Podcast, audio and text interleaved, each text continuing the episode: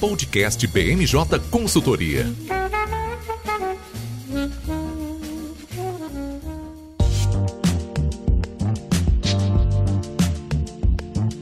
Todos, eu sou Érico Oyama, consultor em análise política da BMJ.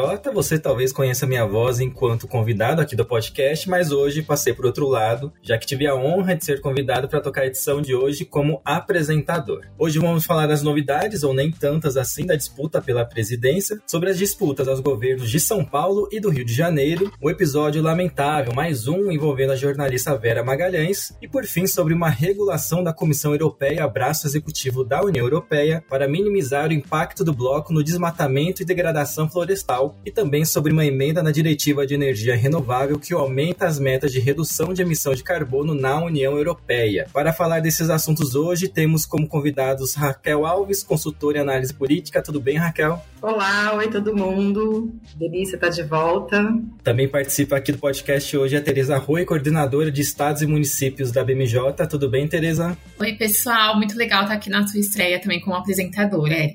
Legal, obrigado, Tereza. E também o Vitor Vilar, consultor de comércio internacional e sustentabilidade. Seja muito bem-vindo, Vitor. Oi, Érico, muito obrigado pelo convite. Primeira vez aqui no podcast. Muito obrigado. Duas estreias ao mesmo tempo todos devidamente apresentados, a gente começa falando sobre o cenário da disputa presidencial, que não teve muitas alterações nos últimos dias, Raquel. Embora pareça uma informação que não deva ser destacada, mas o fato de permanecer estável já é uma grande informação, né? É isso mesmo, Érico. O cenário de estabilidade, ele só mostra que a polarização, ela permanece, que essa é uma campanha entre dois grandes candidatos, a terceira via não conseguiu se destacar, então só essa primeira informação, ela já no, no, nos dá um alerta do que esperar agora no dia 2 de outubro. Eu gosto muito de olhar para o nosso agregador BMJ, né? Assim, a gente, todo mundo olha para a pesquisa, eu, eu costumo dizer que as pesquisas são foto preto e branco e que o agregador mostra uma foto mais colorida, porque junta tudo, cruza tudo e faz uma análise mais profunda. E aí eu fui me preparar aqui para o podcast e eu fiquei olhando o nosso, o nosso agregador e o dado é muito interessante. Assim, desde fevereiro, o ex-presidente Lula ele aparece lá em fevereiro com 43,6% dos votos e agora em setembro ele está com 43,7% dos votos. Ou seja, se você junta todas as pesquisas e analisa, é uma linha reta. É, é a coisa mais estável que existe, é uma linha reta e o, ex-presidente Lula está nessa situação. Já o presidente Bolsonaro ele cresce de fevereiro para cá ele cresceu de 25 para 33,3% dos votos. É um crescimento contínuo, mas é um crescimento muito lento e que revela sobretudo que ele não sai da bolha dele, né? Assim, que o impacto da queda do preço dos combustíveis parece já ter sido precificado, que a, né, o turbinar dos auxílios é, também teve lá o seu impacto, mas não foi o impacto esperado, muito menos o impacto na velocidade que eles esperavam. É, a gente conseguiu a informação de que em setembro os pagamentos dos auxílios vão ser feitos às vésperas do, do, do primeiro turno mas eu tenho minhas dúvidas de se isso vai mudar tanto assim o ambiente do eleitor beneficiário de auxílio, que hoje está firme acima dos 50% com o ex-presidente Lula, e mostra uma resiliência do presidente Lula, que perde voto aqui, ganha voto lá no estratificado, mas que no geral ele está num percentual inegavelmente consolidado de mais de 40% das intenções de votos. Se a gente considera os votos válidos, esse percentual sobe um pouco mais. E aí abre-se de novo a discussão a respeito de uma possibilidade de resolver a campanha em primeiro turno. Eu ainda tenho minhas dificuldades em ver um cenário resolvido no primeiro turno, volto a dizer sempre, o PT nunca ganhou em primeiro turno, a economia não está ajudando, mas o fato é que a campanha do presidente Lula está fazendo todas as apostas para tentar conseguir levar no primeiro turno. Todos os movimentos que a gente viu ao longo dessa semana, né, a adesão da ex-ministra Marina Silva, ah, a Marina não mexe em pesquisa. Tá, ela pode mexer em pesquisa, mas a Marina entra na campanha do ex-presidente Lula para a construção da tal frente ampla contra o presidente Bolsonaro, que era um plano lá para o segundo turno e que o presidente Lula só começou já a fazer agora. Não, já percebeu que não vai conseguir trazer o Ciro. Então já traz a Marina para eventualmente no segundo turno ir atrás da Simone, né? Mas nesse primeiro momento fez esse primeiro movimento. E, sobretudo, começou uma campanha muito grande para ir atrás do voto dos indecisos. Não à toa, o presidente Bolsonaro também mira nos indecisos. A gente viu o presidente Bolsonaro no início dessa semana participar de um podcast num tom absolutamente mais moderado do que o que ele costuma falar, no qual ele admitiu ter feito besteira com aquela infeliz frase do Coveiro durante a pandemia, na qual ele disse que vai passar a faixa se ele perder, que ele vai sair da política se ele perder, e fica parecendo que é um outro presidente Bolsonaro. E é, é um presidente Bolsonaro estrategicamente preocupado em conquistar o voto dos indecisos nessa fase final dessa campanha tão instável que a gente está vendo. É, havia muita vontade dentro da campanha bolsonarista de que o final do primeiro turno fosse um final com, com os dois primeiros candidatos ali muito próximos para disputar o segundo turno, né? Na verdade, o sonho era que ele tivesse virado, mas ele não virou. Então, que pelo menos viesse ali, que se você apertasse essa, essa distância entre um e outro. E você também não está conseguindo apertar demais essa distância, né? Você tem uma distância aí, né, de 43,7 para 33,3 no nosso agregador aí, em torno dos 10 pontos, né? Bonitinho. Mas queria se reduzir mais. Então, não está conseguindo. Então, todo mundo tem que ir atrás do indeciso agora para ou crescer e ganhar a fatura no primeiro turno, como que é o presidente Lula, ou diminuir bastante a distância, como que é o presidente Bolsonaro. E aí, é preciso lembrar que o voto do eleitor identitário já está consolidado, né, dos dois lados. Tanto do lado de lá quanto do lado de cá, todo mundo já conseguiu marcar o seu voto, não tem problema. Agora, o eleitor indeciso, eu não sei se vocês já chegaram indeciso na urna, eu já. Eu já fui para a urna para votar para governador, não para presidente, mas eu já fui para a urna para votar para governador indeciso. E aí é uma sensação horrível, né? Eu, como eleitora, gostaria de ter chegado lá já mais posicionada para não ficar em cima da hora pensando, ai, será que eu vou votar no que eu acho menos pior, já que meu candidato não tem chance? Ou eu voto no que vai ganhar porque eu vou votar no candidato que ganha? Então, assim, esse é um cenário que o eleitor também não gosta. E que, obviamente, o candidato não quer. O candidato quer conquistar o seu voto e, e resolver isso tudo. Então, esse discurso mais moderado, esse discurso mais calmo, esse discurso é, que abre para o diálogo, ele mira no eleitor indeciso. Porque o eleitor indeciso, ele, ele, ele não quer ser convencido no grito. Ele quer ser convencido no diálogo, seja no diálogo que trata da economia, no diálogo que trata da fé, que trata do combate à corrupção, que trata do gênero, ele, ele quer ser convencido no diálogo. Então, o presidente Bolsonaro está bem mirando nesse, nesse eleitor indeciso quando chega essa fase finalzinha da campanha, para ver se cresce. Porque é preciso também fazer um último, um último raciocínio aqui a respeito dos indecisos. O eleitor indeciso é aquele que, se ele não decidir, ele não vai votar. E se ele não vai votar, ele aumenta o índice de abstenção. E aí o índice de abstenção ele pode ser bom para um ou para outro, depender de quem deixa de votar. Só que uma vez que não há ainda uma decisão, nenhum dos lados pode se dar o luxo de falar: não, eu já ganhei ou eu já perdi. Não, a gente ainda está numa campanha que mostra que no Brasil, né, sobretudo as campanhas eleitorais mostram que você não pode jogar toalha nem cantar vitória antes do tempo. Então é por isso que é, a gente vê essa mudança aqui no, no, na reta final da conduta do presidente Bolsonaro de adotar um tom mais moderado e essa conduta tão é, ofensiva da campanha do presidente Lula de tentar marcar espaço e conquistar o voto de quem ainda não se decidiu.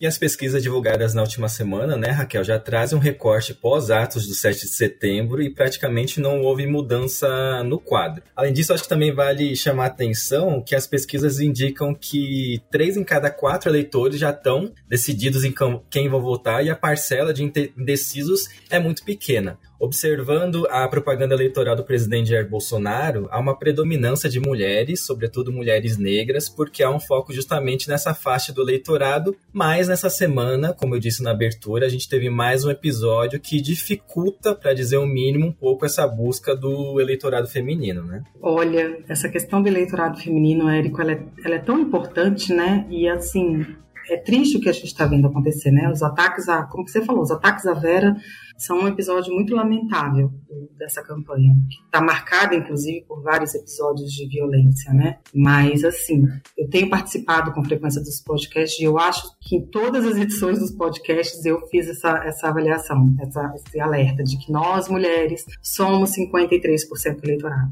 Em números, nós somos mais de 82 milhões de votos, no universo de 156 milhões de votos no Brasil inteiro. Então, é preciso que os candidatos falem com as mulheres, é preciso que os candidatos candidatos convençam as mulheres, é preciso que os candidatos conquistem o voto das mulheres. O voto da mulher no Brasil é determinante. E o presidente Bolsonaro, em determinado momento, conseguiu um avanço, sim, né? Quando a primeira-dama Michelle entrou na campanha, foram feitas várias peças publicitárias. Hoje, aqui, antes de começar o, o podcast eu vi uma inserção que traz a, primeira-dama no dia da posse, fazendo aquele discurso em Libras.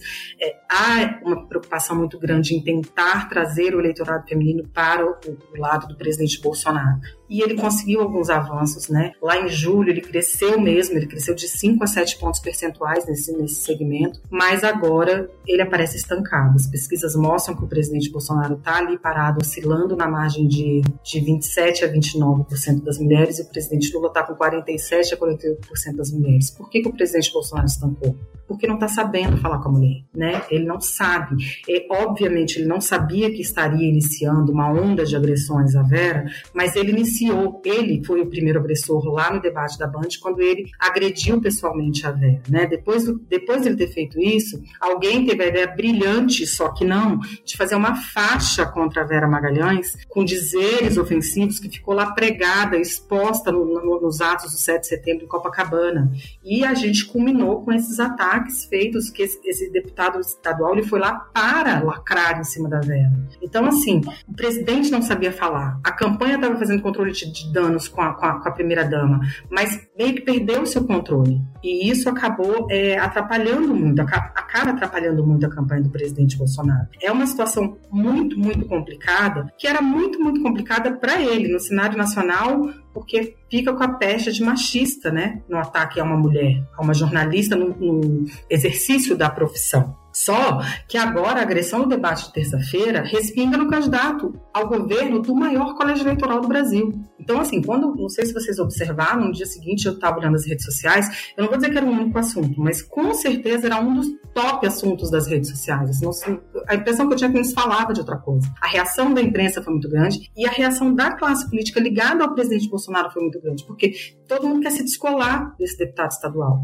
porque o entendimento é que passou do limite né, perdeu-se o controle. E o risco potencial de perda de votos com isso é muito grande. Então, a gente está vendo aí o, o Republicanos fala em expulsão, né? O, o, Eduardo Bolsonaro saiu, saiu e criticou, entendeu? O, o Tarcísio criticou, porque é um momento em que parece que, pelo menos ainda bem, ficou claro que é preciso parar, né? Que não é só uma questão de, de, de atacar uma jornalista, atacar a imprensa, que é uma coisa que o bolsonarismo faz, mas é uma questão de que parece que se perdeu o controle e eles acordaram para o quanto isso pode ser ruim para a preservação do plano de poder deles. Porque isso tem que acabar, né? A gente vive uma eleição, como eu disse, já teve episódios trágicos, pessoas já morreram, não tem como dizer que não tem nada a ver com a política, e a gente viu toda a força de um movimento de um dos lados contra uma mulher é natural que a campanha tenha ataques entre os candidatos, mas não contra quem está fora da campanha. Então isso agora precisa pagar, porque isso pode ter efeitos muito, muito, muito, muito ruins sobre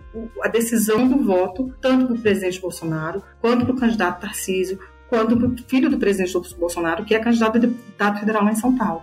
Só para fazer uma rápida contextualização, esse assédio, esse novo assédio à jornalista Vera Magalhães, foi depois do debate entre os candidatos ao governo de São Paulo realizado pela TV Cultura. O debate já tinha acabado, ela estava sentada ali na, nas cadeiras, né, na área reservada para jornalistas, e esse deputado estadual republicano chegou e começou a acusá-la de receber um determinado valor da TV Cultura, que é ligada ao estado de São Paulo, e segundo ele, ela recebia para atacar o, o Bolsonaro. Mas isso gerou repúdio, inclusive do candidato do partido dele, do, do Republicanos, ao governo de São Paulo, Tarcísio Freitas, e não pegou nada bem, né, Tereza? Pois é, Érico, já puxando aí o gancho do que foi falado pela Raquel sobre essa agressão, né, que aconteceu nessa última terça-feira, dia 13, após o debate. E o Tarcísio de Freitas, ele foi bem rápido, assim, em, em se manifestar, em repudiar o ato é, de agressão que foi cometido por esse deputado, deputado estadual Douglas Garcia, né, que é do mesmo partido que o, que o Tarcísio, do Republicanos, e que estava lá no debate a convite do, do Tarcísio de Freitas, né.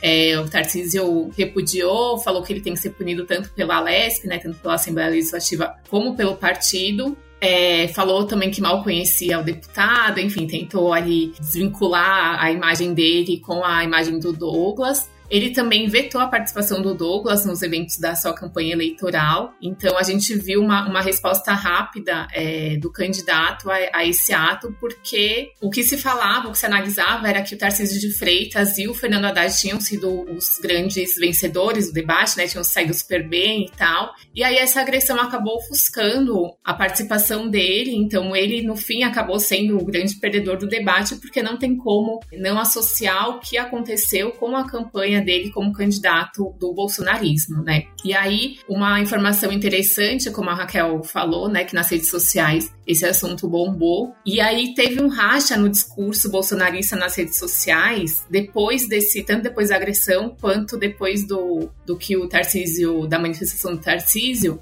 porque até então a base bolsonarista ela estava sempre bem coesa no seu discurso, né, de apoio ao candidato, é, tanto do Tarcísio quanto do Bolsonaro, enfim, eles sempre tinham um discurso muito, é, muito uniforme. E depois dessa agressão e da manifestação do Tarcísio, uma parte do bolsonarismo começa a atacar o Tarcísio porque segundo, é, segundo essa parcela, ele vai contra o discurso do presidente, etc. É, e, essa, e uma outra parcela, que é justamente quem está concorrendo a algum cargo eletivo, é, já apoia o discurso do Tarcísio, né? Inclusive o, o, Eduardo Bolsonaro, que até então nunca tinha feito nenhum tipo de postagem defendendo a Vera Magalhães ou repudiando ataques de agressão, enfim, ele fez uma postagem falando que foi lamentável o que aconteceu, que era um constrangimento justificável, que eles tinham que entender que tinham que trabalhar em conjunto pelo, pelo projeto político é, que estava sendo construído, enfim, que aquele não era o espaço para acertar contas, que não poderia agir como age na internet.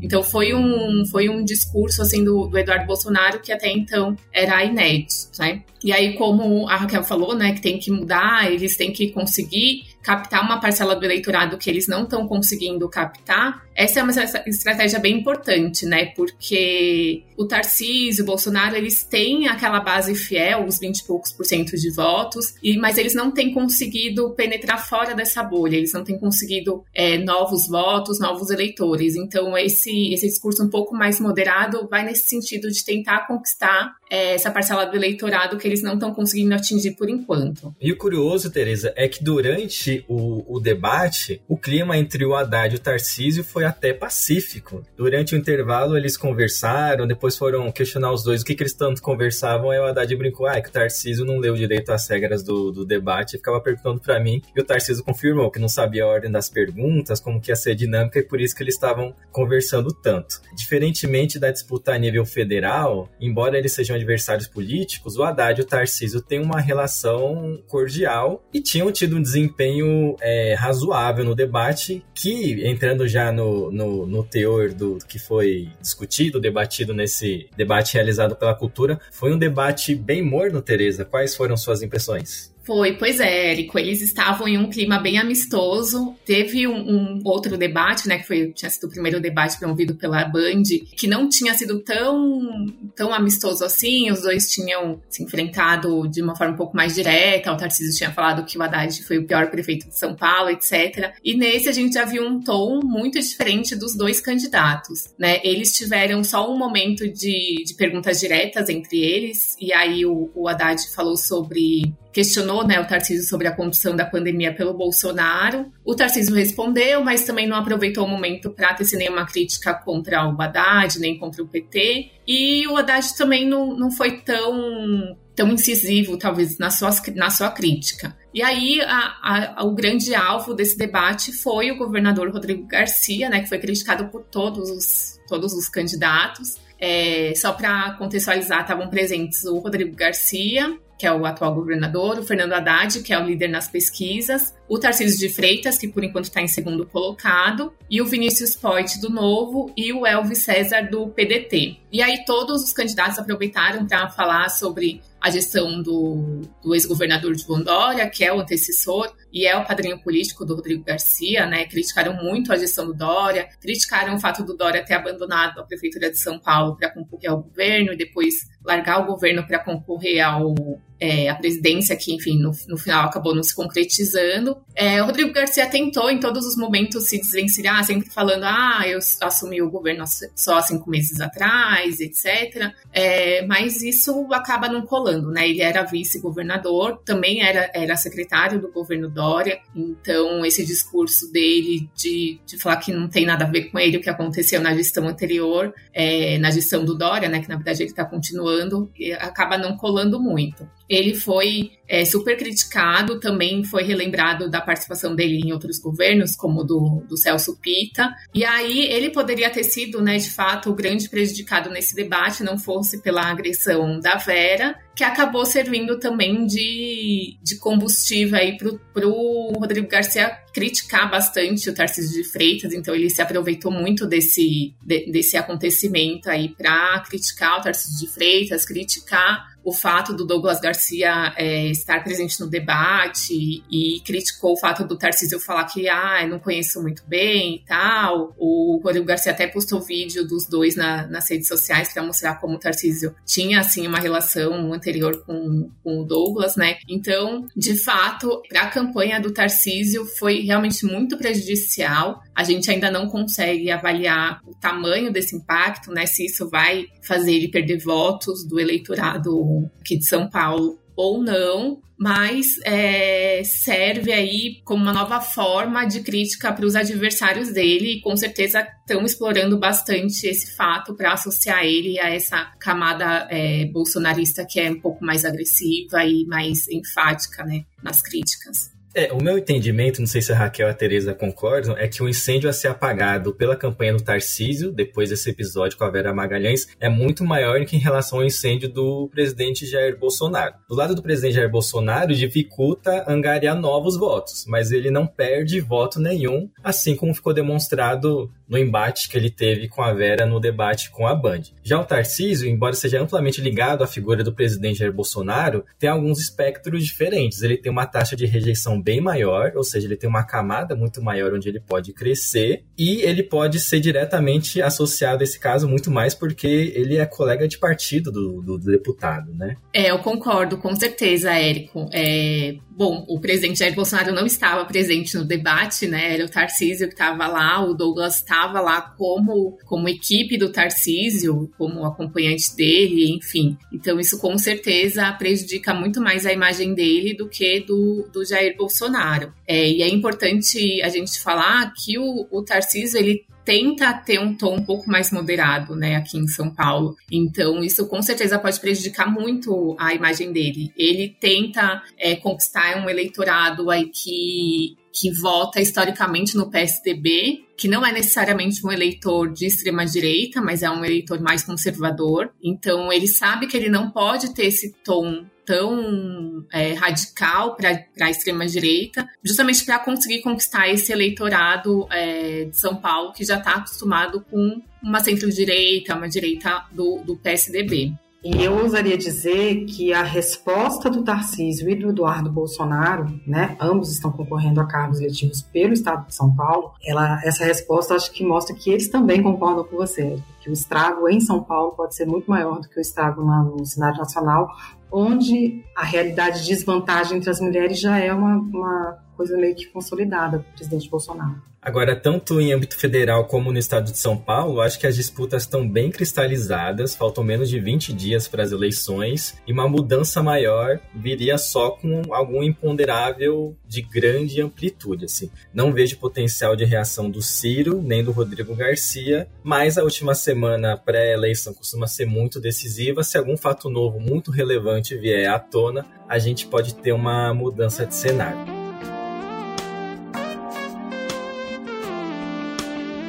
Bom, vamos pegar a rodovia Presidente Dutra e lá para o outro lado, lá do, do Sudeste para o Rio de Janeiro, porque a gente teve uma mudança na chapa do líder nas pesquisas de intenção de volta ao governo do estado do Rio de Janeiro, na chapa do Cláudio Castro. E a Tereza vai explicar um pouco por que, que essa mudança ocorreu e se ela traz algum impacto eleitoral. Bom, Érico, agora a gente passando para o cenário do Rio de Janeiro. Vou tentar contextualizar enquanto eu for falando, porque não é uma coisa tão simples de compreender, muitas coisas acontecendo no estado, né? O Cláudio Castro, que é o governador atual do Rio, concorre à reeleição. É, ele teve que indicar um novo nome para ser o vice-governador dele na chapa, porque o Washington Reis, que é do MDB, que era até então quem estava concorrendo como vice na chapa do, do Castro, ele teve a candidatura dele indeferida pelo Tribunal Regional Eleitoral do Rio de Janeiro e logo depois do indeferimento ele mesmo acabou de, desistindo de disputar a eleição. E aí, só para vocês entenderem o que aconteceu, o TRE tomou essa decisão com base em uma condenação do, do Washington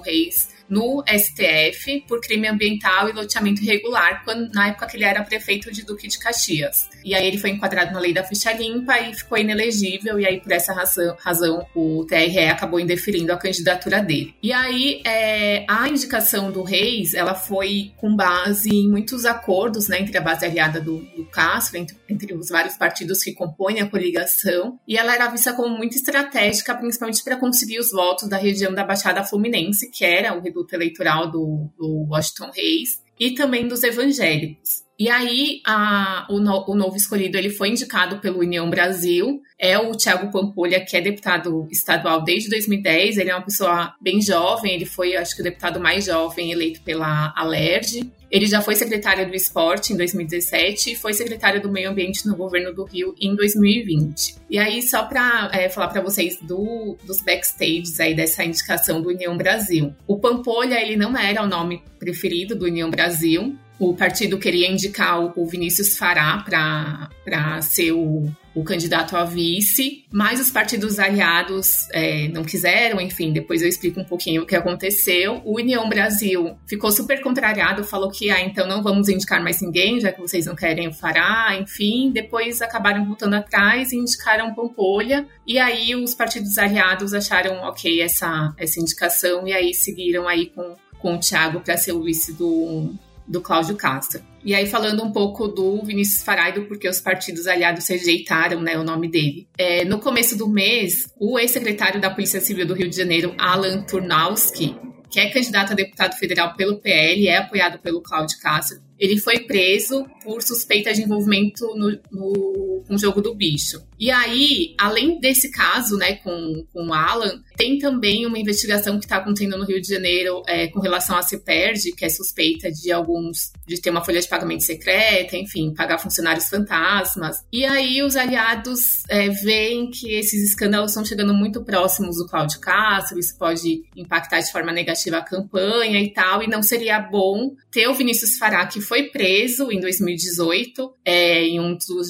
desdobramentos da Lava Jato por enriquecimento ilícito. Então, é, os aliados acharam melhor não colocar alguém que já tivesse esse histórico, esse histórico aí de, de escândalo, enfim, de prisão. E aí o Thiago Pampolha é um nome que, que não tem, por enquanto, nenhuma confusão relacionada a ele. E aí ele foi o mais indicado. E aí é, o Pampolha ele agrada os partidos da base aliada, mas ele não agrada uma parcela dessa base que são os evangélicos, né? Diferente do, do Washington Reis, que tinha um, uma ligação bem forte com um bispo da Assembleia de Deus de Madureira e teria um potencial para conseguir é, atrair esse eleitorado. O Pampolha não é evangélico, não conversa com essa base. E os evangélicos ficaram um pouco contrariados porque não foram ouvidos para a indicação, enfim. Mas talvez, é, aí não, não sei se terá tanto impacto o fato do Pampolha não ser evangélico, porque, de uma forma geral, a base evangélica acaba por ter uma,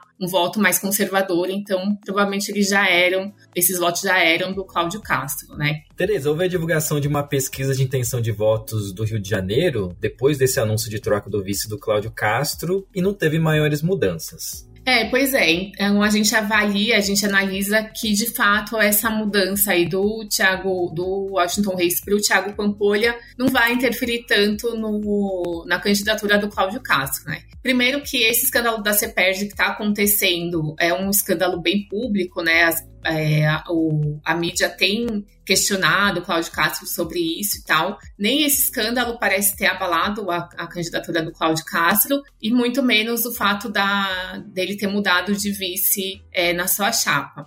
Essa última pesquisa da Quest ela foi divulgada hoje, dia 15, né, quinta-feira, e ela foi realizada no período que compreende aí o pós-anúncio da troca do vice. E o Cláudio Castro ele segue na liderança com 31% das intenções de voto. Ele cresceu 5 pontos com relação à pesquisa anterior de agosto, então só para você ver que realmente os escândalos, é, a prisão do Alan, os escândalos da CEPERD, nada disso interferiu de forma é, negativa na campanha dele. E o Freixo cresceu só dois pontos percentuais, está com 21% aí das intenções de voto.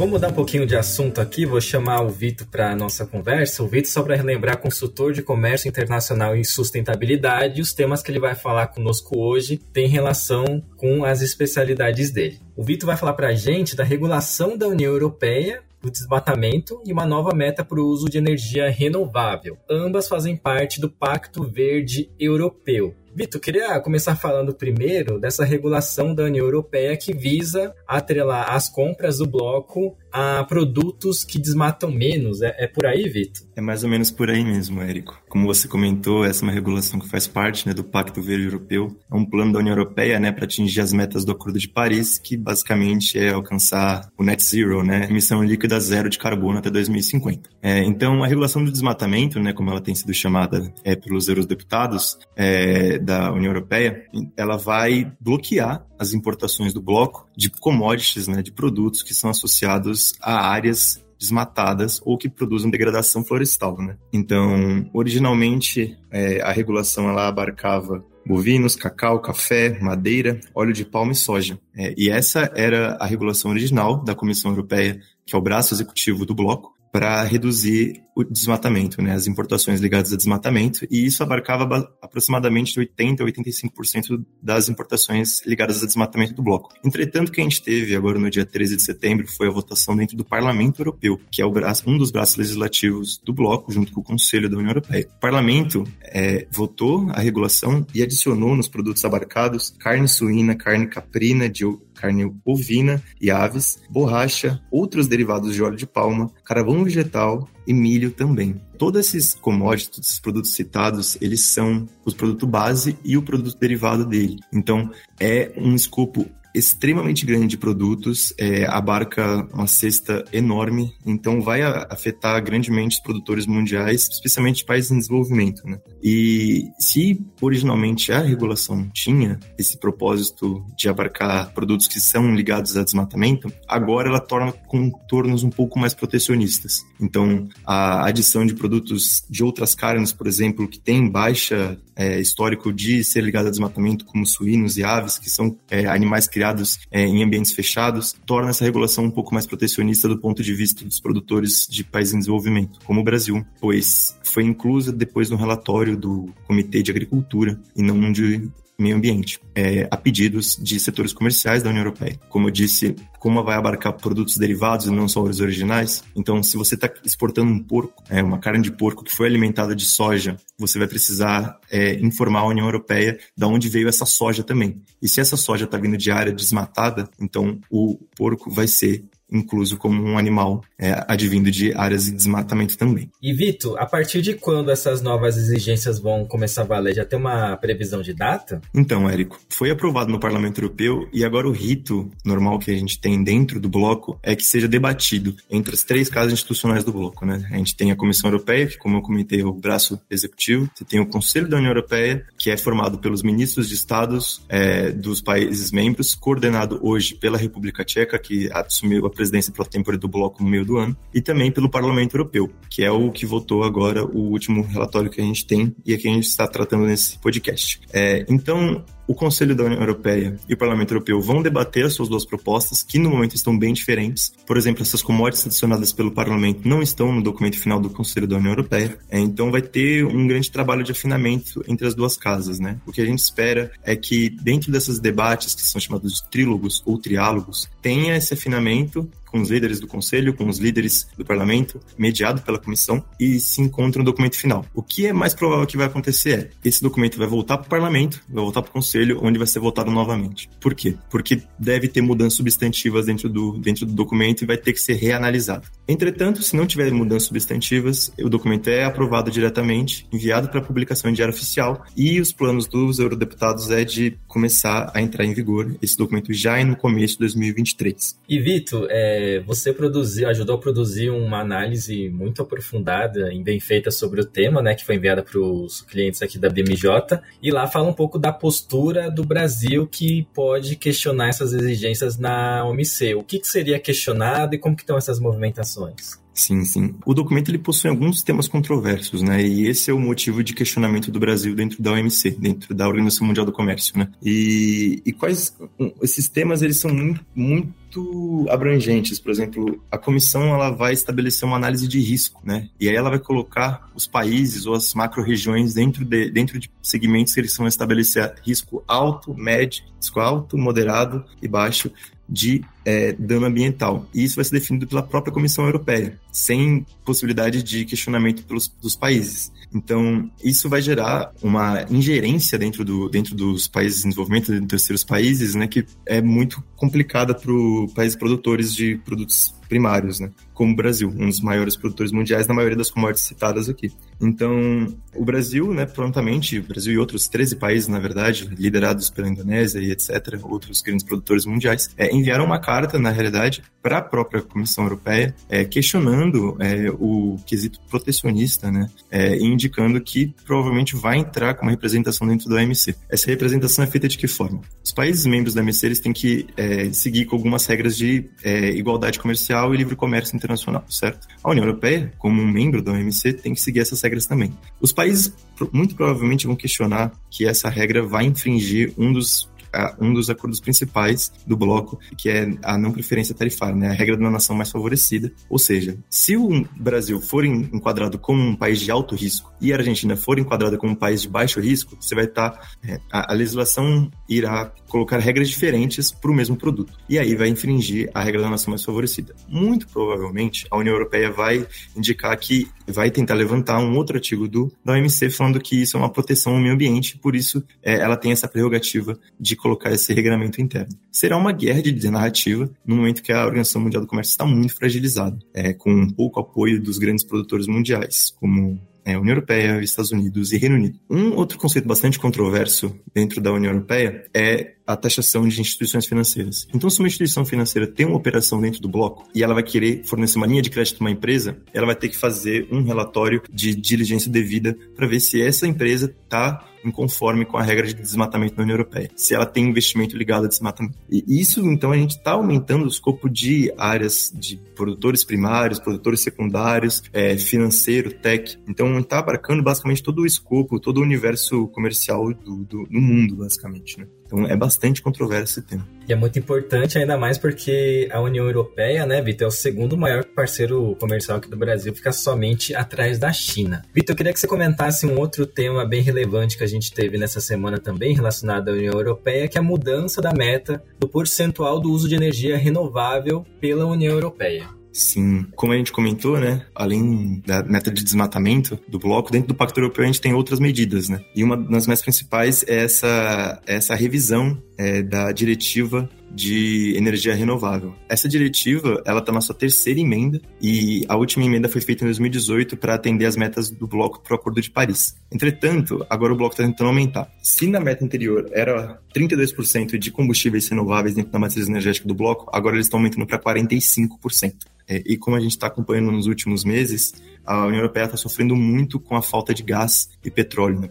Combustíveis fósseis advindo da Rússia. E por isso que aumentou dentro das discussões dentro do parlamento, aumentou de 40% para 45% a meta deles de energia renovável, para tentar substituir o mais rápido possível os combustíveis fósseis advindos é, da Rússia, que está em guerra e está sofrendo sanções pesadas do bloco e de outros atores internacionais. Além de promoção de combustíveis renováveis, né, como é, etanol e etc., o bloco está tentando aumentar é, a produção de hidrogênio, particularmente hidrogênio verde, que eles consideram que seja o futuro da energia elétrica no bloco. Né? Essa é mais uma resposta da União, da União Europeia as ações da Rússia e tudo indica que vai ter um andamento um pouquinho mais complexo também, porque do mesma forma que o, a regulação de desmatamento vai ter uma discussão mais complexa dentro dos trílogos, essa também deve ter, porque está alterando bastante o último documento que teve do Conselho Europeu. Uma pequena diferença entre as duas regulações é que o Conselho da, o Conselho da União Europeia, presidido, presidido pela República Tcheca, tem dado prioridade às metas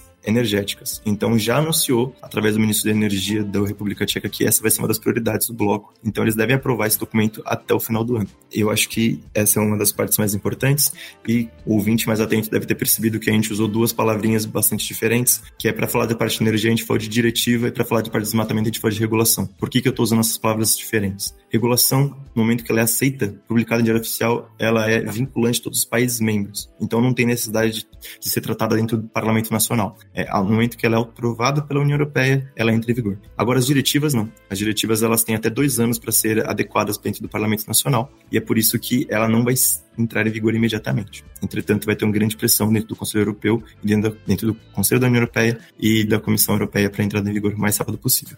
E, Vitor, essa meta de 45% até qual ano? 2030. Será até 2030, Érico. Então, um prazo bem curto aí para conseguir atingir essa meta, ainda mais depois de eles subirem a regra.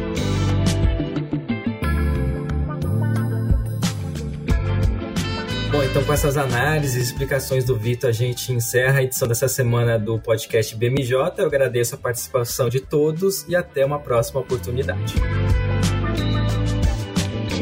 Podcast BMJ Consultoria. Não deixe de acompanhar a BMJ em nosso site www.bmj.com.br e em nossas redes sociais.